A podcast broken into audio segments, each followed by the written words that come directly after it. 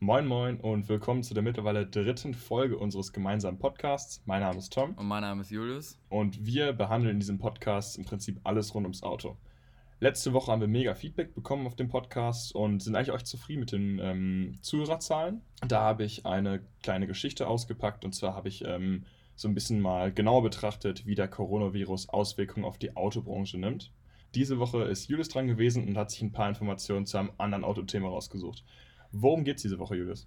Genau, also diese, diese Folge wollen wir mal ein bisschen weg von diesem Corona-Thema, reicht ja auch langsam mal, finde ich. Und zwar geht es diese Folge um Alfa Romeo und ähm, ja, inwiefern die früher erfolgreich waren oder auch sehr, sehr erfolgreich waren und äh, da an diese Erfolge heutzutage anknüpfen oder das eben auch nicht schaffen. Und ähm, das möchte ich mit dir so ein bisschen beleuchten. Und da fangen wir einfach mal an mit der Geschichte. Weißt du denn so ein bisschen was über Alfa Romeo? Relativ grob. Also ich weiß, dass es einige Oldtimer von Alfa Romeos gibt, die halt wirklich ganz fett in den Millionenbeträgen sind. Und ich weiß, dass so 70er, 80er, 90er Jahre so ein bisschen gehangen hat, würde ich mal sagen. Also ich bin gespannt. Es ist auf jeden Fall eine spannende Firma mit ähm, vielseitiger Geschichte. Ja, genau. Also Alfa Romeo ist älter als 100 Jahre und hat insgesamt beide Weltkriege überlebt. Wurde also 1906 gegründet als Società Italiana Automobili d'Arac und wurde erst 1910 als Alfa dann eingetragen. Und 1915 kam dann Nicola Romeo dazu. So wurde dann der Name Alfa Romeo dann auch eingetragen, wie er jetzt heute auch vorhanden ist. Also Alfa Romeo hat dann im Ersten Weltkrieg hauptsächlich Flugzeugmotoren gebaut und ähm, der Fokus lag gar nicht so sehr auf den Autos. Ja, weil die, die äh, Situation einfach danach geschrien hat, dass äh, Kriegsmaschinen gebraucht wurden und so. So war das dann auch im Zweiten Weltkrieg später noch. Und ähm, da war dann natürlich ein ganz anderer Fokus da. Gerade auch, weil natürlich die italienische Regierung da ein bisschen ihre Hände drin hatte mit Geld, sage ich mal. Ähm, ja die die so ein bisschen unterstützt haben. Wie ist, wie ist deine Meinung dazu, dass so ein Autohersteller da früher, sag ich mal, Flugzeugmotoren gebaut hat? Ist ja schon erstmal ungewöhnlich.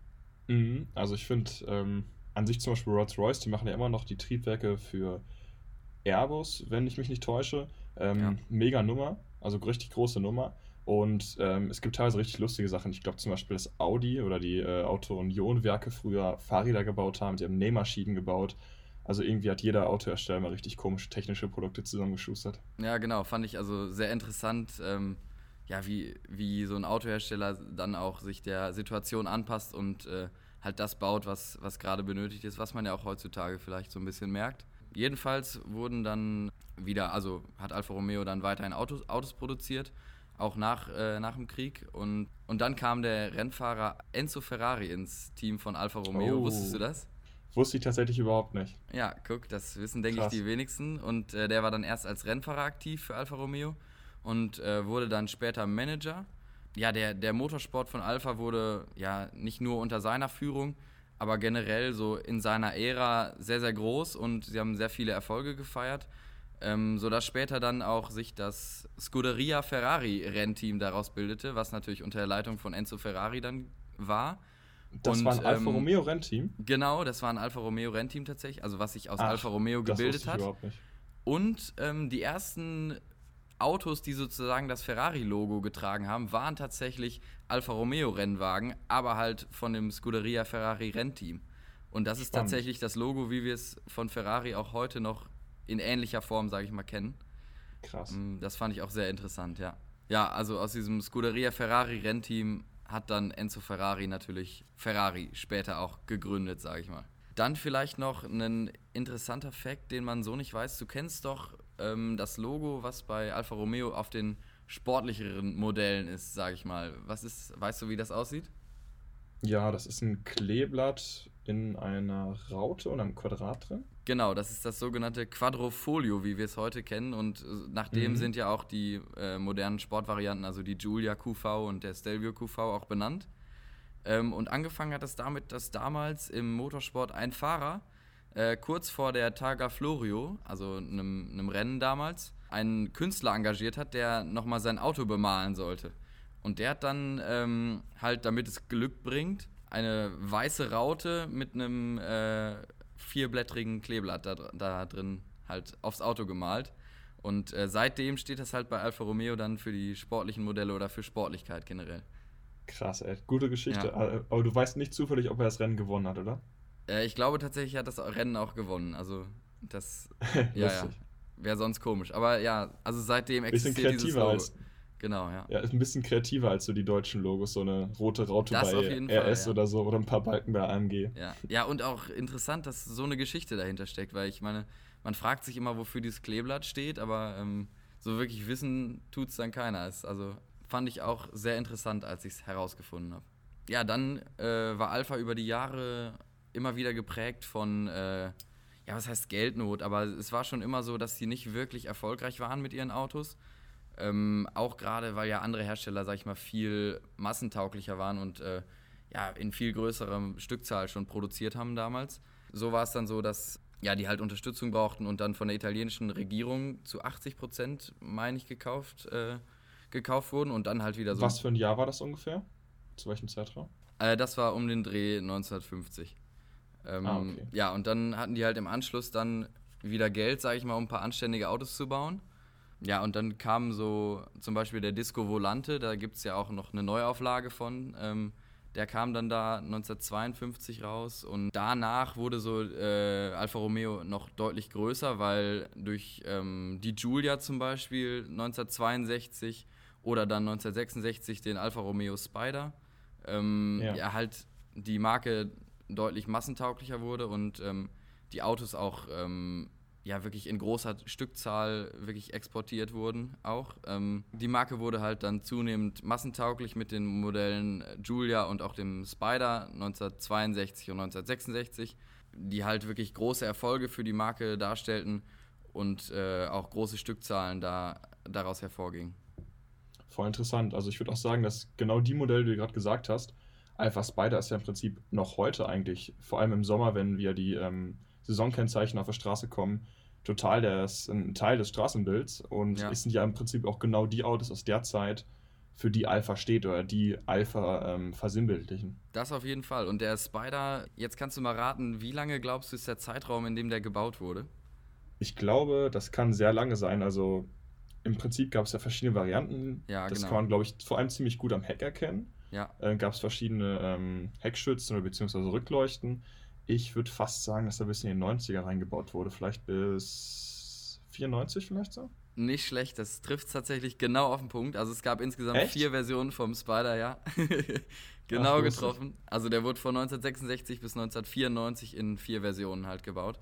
Und das zeigt ja auch, wie, ähm, ja, wie populär die, die Modelle damals waren. Und Krass, ähm, ja. auch die Julia zum Beispiel war im Motorsport halt auch sehr dominant. Ähm, und dadurch wurde die, die Marke halt deutlich populärer. Ein paar Jahre später ähm, oder generell jetzt dann auch in die neuere Zeit schon rein, sage ich mal, kam dann der Alpha Su zum Beispiel. Da gab es dann, ist, war noch so ein Viertürer, war dann auch mehr in die Richtung Familienauto und sowas. Und das zeigt ja auch, dass, ähm, ja, dass man mehr Richtung Massenproduktion auch gegangen ist, anstatt jetzt nur noch Sportwagen herzustellen. Ähm, das hat aber wirklich nicht so gut geklappt. Also trotz, klar, der Alfa Romeo Spider und die Giulia, das waren zwar Erfolge, aber so wirklich profitabel war das Unternehmen nie wirklich. Ähm, und es stand dann 1986 wieder zum Verkauf und wurde dann vom Fiat Chrysler Konzern gekauft. Und seitdem gab es dann ähm, ja so ein bisschen so eine Wende. Also Alfa Romeo ist deutlich moderner geworden im Design irgendwie. Ähm, dann kam halt der Alpha 155, der unter anderem als Rennversion dann auch die DTM gewonnen hat zum Beispiel. Das hat mich auch sehr Stimmt. gewundert. Ja, total lustig. Ähm, aber eigentlich ein, ein total schönes Auto, was man halt so gar nicht auf dem Schirm hat, wenn man jetzt so also klassisch also die, an die DTM denkt. Genau, ähm, also DTM Deutsche Tourenwagenmeisterschaften. Genau. Eigentlich eine Rennserie, die natürlich, wie es der Name schon sagt, von deutschen Herstellern dominiert wird und deshalb ist es nochmal extra ähm, merkwürdig quasi oder bemerkenswert, dass Alfa Romeo da gewinnt. Ja, wie gesagt, dass sie die DTM gewonnen haben, das hat mich auch sehr verwundert und gerade heute, wo jetzt wirklich, ähm, glaube ich, nur noch deutsche Hersteller da sind, oder? Ja, absolut. Also ich glaube, Ja. Nissan hat mal überlegt einzusteigen, aber es ist nichts geworden. Ja, genau. Sieht man mal, wie, ja, wie dominant und auch fortschrittlich Alpha damals war, dass die wirklich ähm, ja, einfach die, die deutschen Hersteller dann mit, mit ihrer Innovation halt besiegt haben. Das fand ich äh, sehr bemerkenswert. Innovation ist auf der Strecke geblieben, kann man Ja, sagen. genau, das, das könnte man schon so sagen, weil ähm, ja, so Alfa Romeo wurde ja nie, ist nie wirklich groß rausgekommen oder hatte mal ein, ein breites Angebot, sage ich mal, weil die hatten klar immer ihre Modelle, die in gewisser Weise erfolgreich waren, aber wirklich so auf der Straße zu, zu sehen, also wirklich auf der Straße sehen, tut man die, die Wagen ja wirklich nicht oft. Und ähm, ja. das sieht man ja auch heute. Ich sage immer, die haben die Giulia und den Stelvio. Und ähm, ich weiß nicht, 2014 hatten sie den 4C. Aber so wirklich erfolgreich waren die ja alle nicht. Die waren technisch fortgeschritten. Ich meine, der 4C, 4C hatte einen äh, Carbon-Monocoque sogar. Äh, ist ein Mittelmotorauto. Oder 100.000 Kilo Leergewicht. Genau, ja, das auch. Und das zeigt ja, dass die ähm, schon sehr fortgeschritten sind, aber halt wirklich leider nicht groß rauskommen. Ja, das sind äh, interessante Autos. Die sind irgendwie immer reizvoll oder man findet es immer cooler. Ich glaube selber oder ich glaube, aber dass, wenn es zum Kaufentscheid kommt, man einfach, oder die wenigsten Leute sich einfach für ein Alfa Romeo entscheiden, weil man da, ja. weil man da eventuell auch zu Recht einfach ein bisschen an Sachen wie Zuverlässigkeit zweifelt, glaube ich. Genau, das ist eigentlich der nächste Punkt. Also einmal, ähm, klar, zum Beispiel der 8C, der ja auch in den 2000ern äh, rausgekommen ist. Wunderschönes der, Auto von genau, Walter de Silva designt. Genau, der ähm, war zwar schön und äh, hatte bestimmt auch seine, seine Reize, aber der wurde in den USA für 260.000 Dollar verkauft. Und ich denke, für 260.000 Dollar gab es damals bestimmt deutlich, ja, schönere Autos. Ja, was halt, nee, nicht unbedingt schönere, aber noch deutlich krassere Autos im Angebot. Und ähm, ja. Ja, da denke ich, ist Alpha vielleicht ein bisschen auf der Strecke geblieben. Unter anderem, weil die auch ähm, 1995 den Export in die USA komplett eingestellt haben. Ist, ist, war dir das bewusst? Nee, ähm, ich finde es auch nicht so sinnvoll, weil der Alpha 8C ja nach 1995 gebaut wurde. Und wenn du sagst, dass er für 200, whatever, 50.000 angeboten wurde, wie funktioniert das dann? Ja, das ist ja das, der nächste Kniff. Die haben erst seit, seit 2014 wieder offizielle Verkaufsräume, also sag ich mal so Alfa Romeo Autohäuser in den USA geöffnet. Und so. äh, das erst seitdem der Alfa Romeo 4C halt angeboten wird.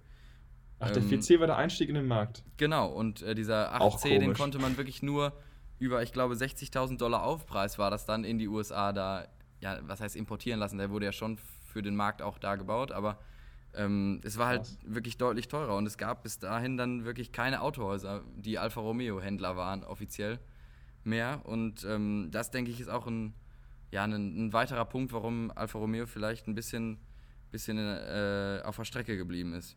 Dann hast du den äh, Punkt Zuverlässigkeit noch angesprochen. Und ähm, da ist es wirklich so, dass Alfa Romeo damit früher zu kämpfen hatte, dass ähm, die wirklich, je mehr Autos sie verkauft haben und so, ähm, die Autos halt nicht wirklich zuverlässig waren. Und äh, dann die Händler oder auch die Werkstätten halt Probleme mit, zum Beispiel der Ersatzteilversorgung hatten. Und dadurch ja, halt so viele Alfa Autos Romeo, gleichzeitig kaputt waren. Genau, ja. Und dadurch halt Alfa Romeo sehr groß in Verruf geraten ist.